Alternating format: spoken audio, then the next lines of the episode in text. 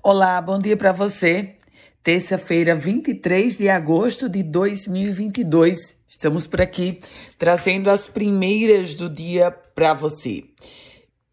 E um condutor e três passageiras foram presas em flagrante por furto e associação criminosa no município de São José de Mipibu, ali na BR-101. Foi uma ação da Polícia Rodoviária Federal. A quadrilha, essas quatro pessoas, elas se colocavam como especialistas em furto de celular em shoppings de Natal e João Pessoa. Seis celulares, inclusive, foram encontrados com essa quadrilha que estava fazendo o percurso de João Pessoa para Natal.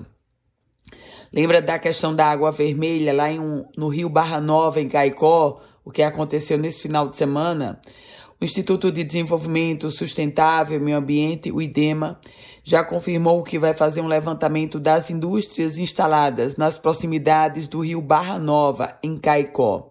O manancial apresentou a coloração avermelhada e assustou bastante a população. A suspeita é de que seja um crime ambiental praticado por indústrias que possam ter jogado material no rio Barra Nova. Esporte, Natal vai receber a nona etapa do circuito brasileiro Open de vôlei de praia. O evento vai agora do dia 31 de agosto a 4 de setembro. A Arena dos Jogos será montada na Praia do Forte, em área onde funcionou o Círculo Militar.